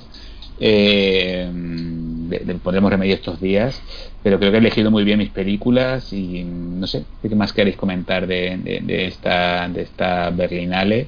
Que como he dicho antes para mí me, ha, ayudado mucho eh, en mi día a día y me ha hecho ilusionarme ¿no? con porque la verdad es que llevamos un año un poco difícil, no, no solo por, lo que sabemos, sino porque da la sensación de que, que, los festivales y que la industria no ayuda a mantener esa ilusión que es necesaria ¿no? para en nuestro sector, ¿no? siempre pensar que van a venir películas nuevas, películas que nos van a emocionar, películas que nos van a, a gustar, ¿no? Y que mm, parece que todo está muy parado y que eh, no se mueve nada, ¿no? Y que salgan películas así, pues a mí me, me ayuda mucho, me, me anima mucho. Y como he dicho antes, bueno, el palmarés es lo de menos. Hablabais de, de, de Mr. Batman, ¿no? De, este documental eh, que fue es, los, integrantes de palmarés como premio especial del jurado que sustituye ese premio de Alfred Bauer, ¿no? que, antes había ahí, que lo han eliminado por su, su, pasado o, su vínculo con los nazis, ¿no? y han renombrado ese premio de premio especial del jurado. Y, y el caso de Maren Eger, que se premió a El Oso de Plata a la mejor actriz, eh, muy merecido. Interpretación, interpretación Perdóname, perdóname, tienes toda la razón, eso es algo que ha cambiado el, el festival que ya no distingue entre interpretación femenina e interpretación masculina, sino que entre interpretación principal e interpretación, interpretación secundaria, que por cierto estoy eh, muy de acuerdo con, con ello porque mm, creo que, es muy difícil de, de, de, definir las interpretaciones en un festival, ¿no? con películas tan diferentes y objetivos tan diferentes. Y me alegro mucho por, por Eiger porque es una, es una actriz como mm, no tengo ese entusiasmo que tiene Mariona, pero a mí también me, me, gusta mucho. También me gusta mucho Dan Stevens y como dice Miguel, pues son dos arquetipos de belleza que, que conquistan como hace el amor, pues lo primero por los ojos, ¿no? Entonces se agradece. Em, bueno, yo por añadir un pequeño comentario, eh, aparte de decir que me, alegro mucho por el premio Maren Negger, porque es una actriz que, que, la verdad es que admiro mucho por el... De hecho, creo que cuatro películas con Angela Chanel, que es la actriz que más ha repetido con ella y siendo una directora que me gusta, además ella me gusta especialmente. En una entrevista con Chanelec, de hecho, ella dijo una frase intentando definirla, intentando definir por qué le gustaba tanto Maren Eggert, dijo que era alguien completamente opaco y a la vez transparente, que sabía exponer sin que sabía exponer mucho y a la vez ocultar mucho. Y yo creo que eso la, explica bastante. Entonces, bueno, aparte de, ese, esa pequeña nota, yo voy a comentar lo que no vamos a comentar, que es que eh, Eh, hay muchas películas que nos estamos dejando fuera, en algunos casos por falta de entusiasmo y en otros casos porque no hemos podido verlas porque el ritmo ha sido otro. O sea, aquí, por ejemplo, la película que ha ganado mejor dirección solo la ha visto Mariona y a mí ya solo con la forma en la que la definió, que dijo ese tipo de película de festival en el que hay un plano de gente cenando, comiendo sopa y se escucha el, el sorber de la sopa y el sonido de las cucharas perfectamente, ya me quitó las ganas de verla. Pero eso, que a diferencia de otros, otros festivales que sí que hemos visto todo, al menos todo de oficial. Aquí nos estamos dejando mucho fuera y, no descartemos que de lo que no hemos visto, pues a lo mejor hay ahí alguna, alguna perla oculta, ¿no? Y aparte de eso, mm, yo creo que sí que hemos, hemos tocado, ya lo decía Emilio antes, aquí no tenemos ningún reparo en, en detenernos más en lo que nos interesa y pasar por alto lo que no. Y yo creo que hemos tocado sobre todo las películas. Con, con irnos de un festival con cuatro películas que nos apasionan, yo creo que ya es mucho, ¿no? Y este, y este es el caso. Mariona, te dejo. Yo voy a, voy a cerrar con un pequeño comentario a algo que no es una película, pero que nos entusiasmó a todos por igual, que es el vídeo de agradecimiento de Hong Sang-soo al premio a Mejor Guión. En este caso, eh, él leyendo un papel eh, con sus agradecimientos y eh, adjuntando un vídeo de un caracol que encontraron en el jardín detrás de su casa con Kim Min con ella cantando ¿Qué será? Será con el caracol de fondo. Es, es una preciosidad absoluta, un uh, mecito caramelito. que yo creo que si tenéis un mal día es que yo me lo pondría, pero vamos, cual aspirina, así de, así de claro, es, es, es, no sé, es pura belleza, pura bondad, es como, oh my god. y sí, con esto, con esto cierro porque realmente lo habéis comentado un poco, un poco todo. Muchas gracias Mariona, muchas gracias Miguel, la verdad es que es, un disfrute escucharos y veros también, por cierto, que eso sí no lo pueden hacer los oyentes, porque como casi todo este mundo ahora mismo pues es una es una conversación sacada de, o grabada a partir de, Skype, ¿no? Eh, vamos a, concluir este este especial Berlinale, como ha dicho Miguel. Eh, por un lado, eh, pues eh, advirtiendo ¿no? que es, es una cobertura parcial por diferentes motivos. el principal es porque, como hacemos en nuestra web, mm, cubrimos lo que nos interesa y lo que nos llega y lo que creemos que, que, puede ser interesante a, partir de ahora. Muchas de estas películas que hemos nombrado van a sonar mucho, y no por premios, sino simplemente por, por cinefilia pura. Y por otro lado, pues emplazarles, ¿no? Porque nuestra cobertura de Berlín continúa. Vamos a publicar ahora eh, muchísimas críticas. Vamos a abrir con una muy, muy especial de, de Mariona. Y mm, seguimos eh, pues con lo que nos gusta, hablar de cine, haciéndolo con nuestros códigos, a nuestra manera y les invitamos en los próximos días a que sigan pues nuestra cobertura de esta 71 primera edición de la Berlinale eh, Miguel Macho, ok, diciendo, lo has dicho bien, eh, no, no va a haber edición, de caso. La edición llegará más tarde en otras cosas. Chicos, ha sido un placer estar con vosotros. Eh, Mariona, Miguel, Miguel, Mariona.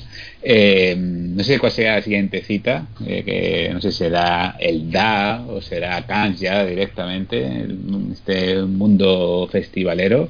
No sé si será virtual o será presencial. Mucho me temo que en mi caso va a ser virtual, al menos durante unos meses más. Eh, pero yo creo que, esta, esta, Berlinale, pues como he dicho antes, nos, ha venido bien y también creo que la web está viviendo un momento muy interesante. Eh, gracias sobre todo a vosotros y, y, a resto de compañeros. Y mm, daros las gracias una vez más por vuestra labor y por sobre todo por vuestra humanidad a la hora de hablar de, cine. Ah, a ti, de Mariona llora en podcast. ¿Qué está pasando? sello, sello de Mariona Crying Everywhere.